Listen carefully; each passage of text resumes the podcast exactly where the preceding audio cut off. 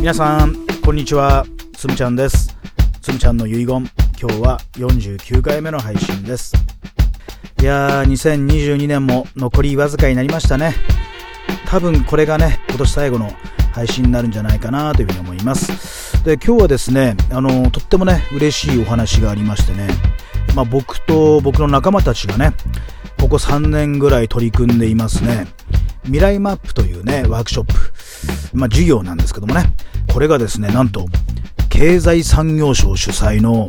キャリア教育アワード。2022奨励賞を受賞しました。はあやりましたね。素晴らしいですよね。あの2020年ぐらいからねこの未来マップというねワークショップを仕組みを作って全国展開してるんですけどもね。今現在ね大体僕と同じようにこの未来マップの授業をやれるファシリテーターがねおよそ50人ぐらいおりますね。全国におりますね。このメンバーが日々ね積み上げてきた、えその結果がねこんな風に認められてねとっても嬉しいなというふうに思います。まあ、思えばですねこの未来マップの前身にあったねひふみコーチング・フォー・スクールというねコーチングを学校に届けましょうというプロジェクトがおそらくね2018年ぐらいかな。ぐらいからこう始まっていましてね。で最初はねあの学校でコーチングをねお伝えする子どもたちにコーチングというものをねなんか習慣化してもらってそれを授業の中で使っていただけないかというねそういう提案をしてそういう授業をしてというそういう展開を最初したんだよね。でこれもねなかなか評判良くていろんな学校をねそれからいろんな教育機関であの実施してきて。でそっからねもっともっと何かねビジョン作りとか具体的ななんかワークショップみたいなもんできないかっていう風に、まあ、アイデアが膨らんでいってね。それから2年後に未来マップというのがね誕生したわけですよ。で、まあ、何をするかというとね最後はねビジョンボードみたいの作るわけ。写真を切り貼りしてそれをなんか厚紙にねデザインして貼っていくみたいなねコラージュしていくみたいなね。そういうワークをやっていくわけなんですけどもちょうどね2020年というのはコロナがまあ蔓延した時期なわけですよ。だからこのコロナの時期とこのワークショップが立ち上がった時期がねなんかリンクしていったわけでね。何をしたかというとですね我々はこれをオンラインでやろうと。オンライン授業でやってみようみたいなねことをしたわけです。実際に写真の切り貼りをしたりするっていうのは、まあ、現地のね先生方と一緒にやったりとかね、まあ、いろんなやり方があったんですけども、まあ、最終的にはねもうタブレットがねもう子供たちね1人1台ぐらいこう行き渡るみたいなそういうなんか自由にも乗って、まあ、タブレットで写真をね、まあ、ピックアップしていって、まあ、キャンバとかねいろんなものを使いながらデザインしていくみたいなねそういう展開になったわけですよ。だから、まあ、非常にこの、まあ、コロナ禍というね、ネガティブなことなんだけども、まあ、我々にとっては、これがいい風がこう吹いてくれた、みたいな感じになって、で、僕自身もオンライン授業なんでね、まあ、この青森にいながらにして、いろんなね、東京の子やね、大阪の子やね、えー、時にはね、海外の子供たちとね、一緒にこのワークショップやっていくみたいなね、こともできたりしたわけ。まあ、時代的にもなんかすごく風に乗ったのかなというねそんな気がしています。まあ、授業の内容はね、まあ、それぞれのファシリテーターによってやり方は多少異なるんだと思うんだけど、まあ、基本的にはねテキストブックが3冊あります1冊目はねコーチングのね、えー、元からあった一番基本になっているねコーチングのテキストです。まあ、ルーティンなんかね声がけの仕方とかそういったルーティンも含めて非常にシンプルにしたコーチングをね経験してもらうというね授業が1回目ね。ね1冊目。で2冊目2回目の授業は何をするかというと自分を知るということですね。自己理解というのをやってもらうということをやります。自分って誰なんだろうっていうね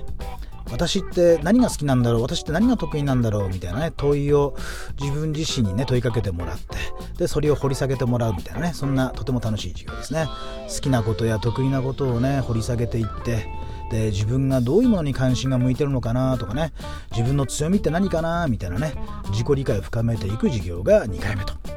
3回目はですね今度は未来のねビジョンを描くトレーニングをしてみます。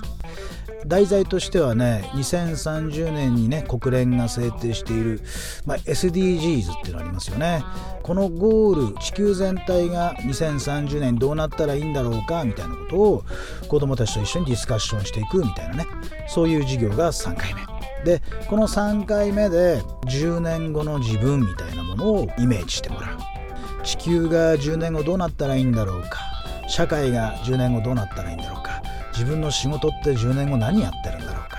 どんな人にどんな貢献してるのかな。家族や友達え仲間たちはどんな関係性でいるんだろうか。10年後はもしかしたらもう結婚してるんだろうか。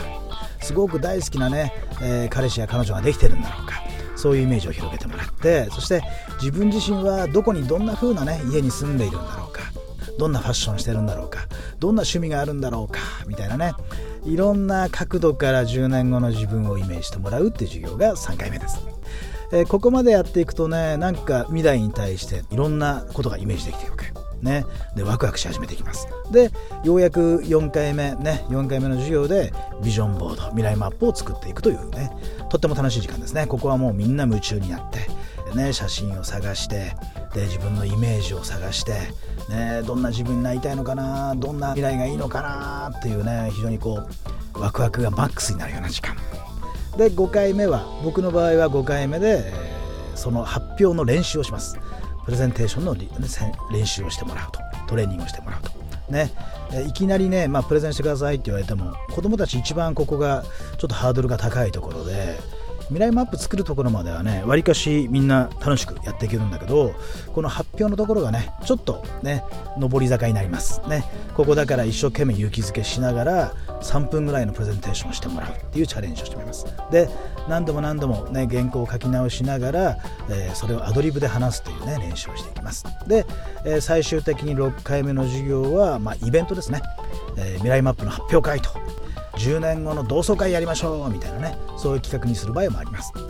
で僕の場合はもうこの日はねもう僕はほぼほぼ何もやりません。もうゲストとしてみんなの同窓会を参加させてもらうと。オブザブさせてもらうみたいなね。そんなイメージでやっていきます。タイはとってもねみんなが盛り上がって楽しく自分の10年後になりきって、えー、同窓会でお話しするみたいなね。そんな展開なんですね。だからこの6回の授業を展開すると本当にね誰もが自分の未来を描くことができるんじゃないかなって僕は思うんですね。実を言うとねもうこの3年間で僕多分延べね1万人ぐらいの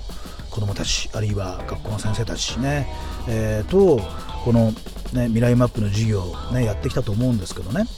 子どもたちってね年々年々夢を描きづらくなっている。